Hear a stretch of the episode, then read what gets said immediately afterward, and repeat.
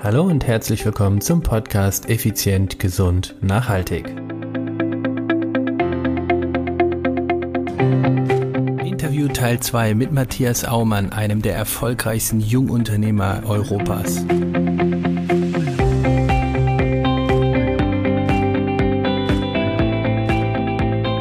Hallo und herzlich willkommen. Hier ist Stefan, dein Personal Trainer, Unternehmer und Mentor. Ja, es geht weiter mit Teil 2 mit dem Matthias Aumann. Im ersten Teil hat er ja verraten, wie er es schafft, quasi sein Garten- und Landschaftsbau. Ich bin immer noch fasziniert, wie man in der Branche so durch die Decke gehen kann. Wie er es geschafft hat, sich komplett von der Konkurrenz abzuheben. Und mit, ja, rückblickend sind es einfache Dinge, aber sie sind genial. Deshalb, kennst du den ersten Teil noch nicht, dann hör ihn dir unbedingt an. Denn hier im zweiten Teil sprechen wir noch ein bisschen mehr über den Mindset, über sein Buch Nicht Schulklug, sondern Straßenschlau und dem gleichnamigen Podcast, wie er überhaupt darauf kam, etc. Also, sei gespannt.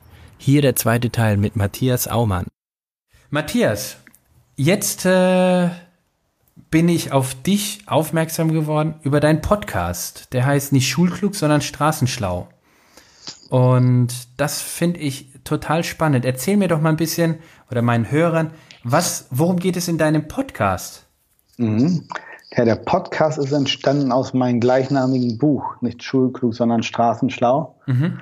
Durch die Aumann Grüner G habe ich ja zumindest in der Baubranche viel Sichtbarkeit bekommen, weil wir Auszeichnungen bekommen haben, Marketingpreise, Gründerpreise, innovativste Dienstleistungspreise, Top-Arbeitgeber, schnellst wachsende Unternehmen Deutschlands, schnellst wachsende Unternehmen Europas.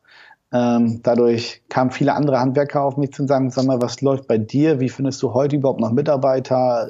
Geht ja alles so viel schwerer? Äh, wie machst du das?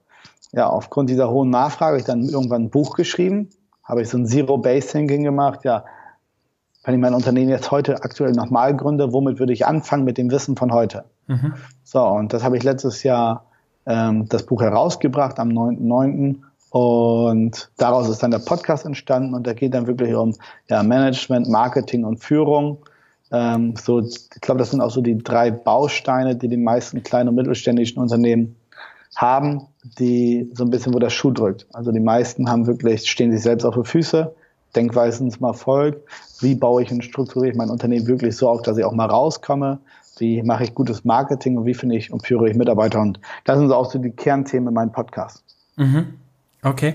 Und das Buch ist, so wie du es eben gerade gesagt hast, quasi, wenn du das Unternehmen jetzt nochmal neu aufbauen würdest mit dem jetzigen Wissen, wie würdest du es machen? Genau. Also ich bin rangegangen, wenn ich jetzt ein Unternehmen gründen würde, mit dem Wissen nach dem vier, fünf Jahren Unternehmensaufbau, äh, womit würde ich anfangen? Ja, das, das habe ich gedacht, ja, mit einer Vision. Dann äh, muss erstmal Erfolg beginnen zwischen den Ohren. Dann, äh, wie ist die Philosophie? Wie finde ich da Mitarbeiter? Wie mache ich gutes Marketing? Wie verkaufe ich, wenn der Kunde kommt? Wie implementiere ich ganz einfache kleine Systeme? So, sozusagen der Unternehmensaufbau bis zum Höhepunkt Relaunch als Chef, wo man die Innovation wieder selber ein bisschen vorantreiben muss für sich selbst. So ist das Buch aufgebaut, schön knackig, äh, kein Theoriebuch, sondern wirklich absolut, so wie wir gerade aussprechen, geschrieben zum Ausfüllen, zum Mitarbeiten. Ja, derzeit sind über 7500 Stück innerhalb von dreiviertel Jahr äh, bei Kunden gelandet und das Feedback ist unfassbar gut. Super, werde ich auf jeden Fall verlinken. Ähm, klingt sehr spannend und natürlich werde ich mir auch gleich das mal kaufen. Ähm, Matthias, wie kamst du aber auf den Namen nicht schulklug, sondern straßenschlau? Was, was verstehst du darunter und wie kamst du auf den Namen? Ähm, ja, ich habe mich immer drüber ge geärgert, dass wenn ich bei Xing wieder drin war und dann kam irgendeiner von der Universität oder von der Fachhochschule und dann stand der Unternehmensberater auf, auf seiner Jobbezeichnung. Hat einen neuen Job, Unternehmensberater oder was weiß ich. Mhm. So, dann habe ich mir gesagt, also wie, also bei aller Liebe, wie willst du jemanden erzählen, wie man ein Unternehmen führt, wie man Mitarbeiter findet, wie man neue Marketingwege, wenn du es selber noch nicht einmal selbst gemacht hast. Also ich bin ja. der festen Meinung, man kann viel mit dem Buch lernen, aber richtig, richtig lernen tun wir durch falsche Entscheidungen, damit wir die Erfahrung haben für richtige Entscheidungen. Und das machst du wirklich erst, wenn du im Chefsessel sitzt. Mhm. Vorher nicht. So, die Schulklugen meiner Meinung sitzen auf dem Plateau und sie wissen, wie sie auf dem Plateau ein bisschen vorankommen, aber nie, wie sie es auf nächste Plateau schaffen. Warum? Weil sie es noch nicht selbst gemacht haben. So, und das hat mich immer aufgeregt so ein bisschen. Da habe ich gesagt, boah, das sind so Schulkluge, ne? Ja. Und äh, ja, und deswegen nicht schulklug, sondern straßenschlau, weil ich denke, man sollte von denen lernen, die es vorgemacht haben. Und meiner Meinung sind die, die wirklich erfolgreich sind, nicht schulklug, sondern straßenschlau. Ah, okay. Ja, verstehe ich. Ja, ich selbst bin auch eher dieser praktische Typ. Ja. Und äh, von daher, mich hat der Titel einfach genau getroffen, weil das ist so meine Denkweise. Wir zitieren nicht irgendwelche Theorien aus Büchern, sondern aus der praktischen, erfolgreichen Erfahrung. Und genau das mhm. ist ja mhm. das, was du gerade sagst, ja. Also du kannst äh, gehen wir mal in deine Branche, du kannst, äh, du kannst nachgelesen haben, wie man Rosen züchtet. Wenn du selbst noch nicht einfach mal äh, paar Rosen gezüchtet hast, weißt du auch nicht, wie es funktioniert. Ist jetzt ganz salopp gesagt, aber mhm. vom Prinzip äh, trifft es das doch, denke ich, genau. Und was ist für dich an diesem Thema Unternehmer? Du bist ja im Prinzip äh, nicht mehr der Gartenlandschaftsbau oder Bauer, sondern du bist ja jetzt der Unternehmer, du bist der Chef. Und was ist für dich an diesem Thema so spannend? Mhm. Unternehmertum war für, immer, für, für, für mich immer so das Interessanteste. 2013 habe ich schon gesagt, ich möchte die überflüssigste Person in meinem Unternehmen sein.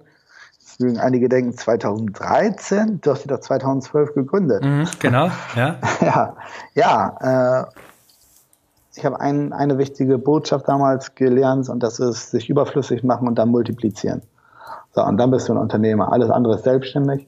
Und ich wollte halt wirklich, das Wichtigste für mich ist ein bisschen äh, selbstbestimmt mit meiner Zeit umzugehen. Und wenn ich wüsste, ich müsste morgen das, das, das, ich muss und muss und muss, und da kriege ich Bauchschmerzen, glaube ich.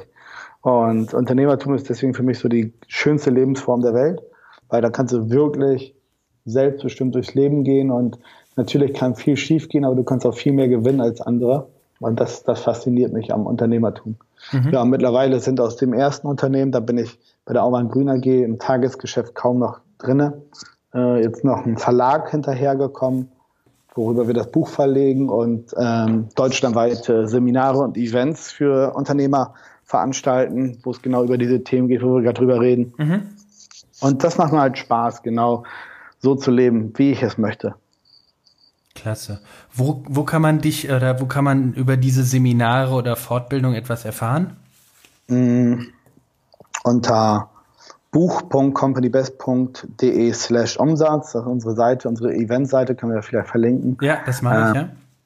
Dieses Jahr haben wir noch sieben Events, die wir selber veranstalten. Insgesamt hatten wir dann 20 Events dieses Jahr, ähm, deutschlandweit. Und das sind immer Abendseminare oder Tagesseminare am Samstag. Ja, und auch da ist das Feedback wie beim Buch unfassbar gut. Zwölf waren ursprünglich geplant, die waren durch. Nachfrage war so hoch, mach mehr, komm, das ist gut. Und jetzt schießen wir nochmal sieben Events hinterher. Klasse. Mein Glückwunsch erstmal an der Stelle. Es, äh, sowas funktioniert auch nicht immer einfach. Ja, da, viele denken dann, ja, ja, über Nacht ist er irgendwie super erfolgreich geworden und auf einmal ist er im, im Rampenlicht. Aber für die Nacht hast du viele Jahre arbeiten müssen. Also von daher ja mein, mein Glückwunsch und meinen größten Respekt. Was war denn für dich das Schwierigste, als du damals die Firma gegründet hast? Ich gehe mal davon aus, dass du damals im Tagesgeschäft unterwegs warst. Ist das richtig? Mhm. Ja, ja. Und was war für dich dann das Schwierigste, von dem, aus dem Tagesgeschäft dich rauszuziehen? Oder wie hast du es geschafft? Äh, mein Gewissen. das war das Schwierigste.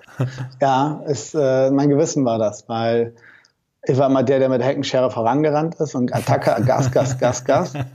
ja. ähm, so, und wenn du dann das nicht mehr machst und dann im Büro sitzt und du die Arbeit, das habe ich ja vorhin gesagt, für mich war das Faszinierendste immer das zu sehen, was man direkt geschafft hat. Ja. So, du siehst dann aber im Büro manchmal das nicht mehr und dann kommen auch mal so in meinen Augen unproduktive Sachen, die aber einfach Zeit bedürfen, weil es eine Recherche bedarf, Kunden, was weiß ich. Man fühlt sich aber dann irgendwie doch so unproduktiv, obwohl es ja eigentlich ja die Vorleistung ist für das Produktive im Büro. Mhm, und ähm, das war für mich so die größte Herausforderung, das mit meinem Gewissen selber klar zu machen, sondern ey, äh, du bist auf dem richtigen Weg und dann auch dabei zu bleiben. Und wie schwer war für dich der Switch, also ich vermute mal, es gab diesen Switch, dass du irgendwann den klassischen Weg des Garten- und Landschaftspfleger gegangen bist. Dann hast du gesagt, okay, ich mache den Switch zum Unternehmer und dann hast du ja irgendwann wahrscheinlich diese, die, ich nenne es mal die Abo-Nummer irgendwo ins Leben gerufen. Oder war die von Anfang an schon da? Nee, die kam zwei Jahre später erst. Wie bist du auf die Idee gekommen, beziehungsweise, und der nächste Schritt ist dann, wie schwer war es für dich, das umzusetzen? Hm.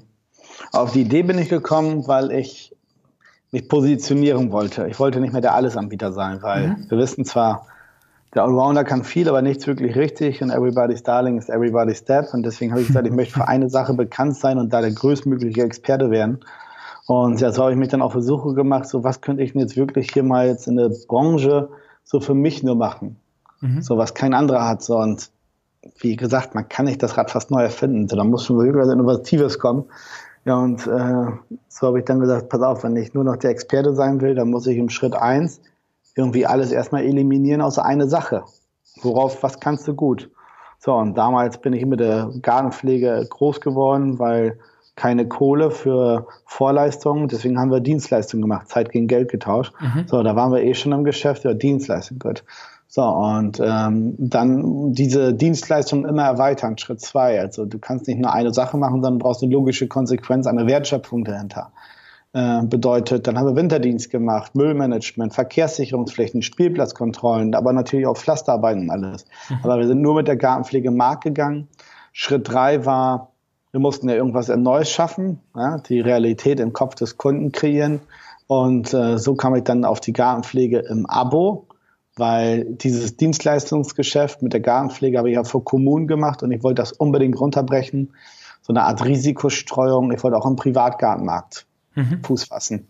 So, und so habe ich dann irgendwie aus diesem Konzept dann von der von den gewerbetreibenden Wohnungsbaugesellschaften das runtergebrochen auf ja, Gartenpflege im Abo und damit das irgendwie was Neues ist, habe ich dann das, das Original genannt, ne, obwohl es ja schon gab, aber so sieht das aus, ob die anderen meine Nachahmer sind. Mhm. Und äh, dann habe ich das noch emotionalisiert für die Kunden mit die Anerkennung der Nachbarn, mit ein sicheres Gefühl, der Garten wird nicht mehr vernachlässigt und und und. So und so kriegt man dann irgendwann seinen eigenen USP hin und das bisschen gepaart mit seiner Unternehmensstory, ja. Und die Umsetzung war ich habe erstmal überall, egal wo, nur noch das draufgeschrieben, Gartenpflege im Abo, das Original. Ja, und am Anfang war es natürlich nicht leicht. Ne? Also mhm. wir haben äh, dieses Jahr im März, glaube ich, schon mehr Neukunden damit gewonnen, wie wir im gesamten ersten Jahr hatten. äh, ja, also alles braucht seine Zeit, mhm. alles. Und äh, Marketing sind Planzahlen und äh, ist Strategie und da ist es halt wichtig, dass man wirklich so ausdauernd wie so ein Fuchs im Hühnerstall rumschleicht und wirklich immer dran bleibt. Und mhm. äh, dann, dann, dann, dann funktioniert das. Jetzt aus deiner praktischen Erfahrung, was, wo siehst du denn bei anderen Firmen häufige typische Fehler, die mhm. eben nicht dadurch so wachsen wie du, sondern irgendwo stagnieren? Was weiß ich, irgendwo, sagen wir mal bei deinen 100, 150.000 oder 200.000 Jahresumsatz. Mhm. Ähm, Unternehmer-Ego. In der Bibel steht, der Stolz wird gestürzt und ich glaube, die meisten haben Probleme damit, Mitarbeiter stark zu machen. Viele, in der Baubranche zumindest. Viele wollen ihr Wissen nicht wirklich preisgeben. Alles musst du auch nicht, aber wirklich schon, wenn du wirklich wachsen willst, musst du deinen inneren Kern schon wirklich alles zur Verfügung stellen, was sie brauchen. Und Zig Ziglar sagt, you don't build a business, you build people and then people build the business. Damit meine ich, ähm, ich kann nicht alleine die Aumann Grüner AG aufbauen. Habe ich auch nicht gemacht. Das war ich und mein Team. Mhm. So, und das wirklich zu huldigen und ihnen da wirklich mal, ja, Danke zu sagen, Jungs, ich brauche euch und das, was wir geschaffen haben, ist gut, machen wenige. Und mhm. ich glaube, das ist ein großer Hebel, Menschen dazu bewegen, dass sie Höchstleistungen schaffen, Menschen dazu bewegen, dass sie mit dir zusammen anpacken ähm, und natürlich dann mit Marketing, dass man nicht besser ist, sondern anders. Mitarbeiter finden, führen, wirklich gut mit denen umgehen, so behandeln wie deine Kunden und gutes Marketing und natürlich dann auch irgendwann den Absprung schaffen, dass man wirklich sagt, pass auf, ich gebe dir die Verantwortung ab, ich vertraue dir, aber ich kontrolliere dich. Mhm. So, und das schaffen die meisten nicht, glaube ich. Okay. Das ist sehr wertvoll, was du da sagst. Klasse. Ja. Doch, ja. Wenn ich so drüber nachdenke, kenne ich, kenne ich einige, die genau das eben nicht machen. Gerade dieses Weitergeben. Äh, nee, ich bin der König, ich bin der Beste und äh, dadurch kannst du dich halt auch nicht multiplizieren, ne? Funktioniert halt mhm. nicht. Und ohne Multiplizieren kannst du nicht wachsen. Ja, genau. Klasse. Super, super. Lieber Matthias, ich habe eine Schnellfragerunde für dich. Ja. Das bedeutet, ich, ich hau dir gleich fünf Wörter oder kurze Begriffe an den Kopf und du sagst mir einfach, was dir spontan einfällt. Gut. Bin dabei. Du bist soweit? Achtung. Ich bin dabei. Trommelwirbel. Erste Wort. Effizient.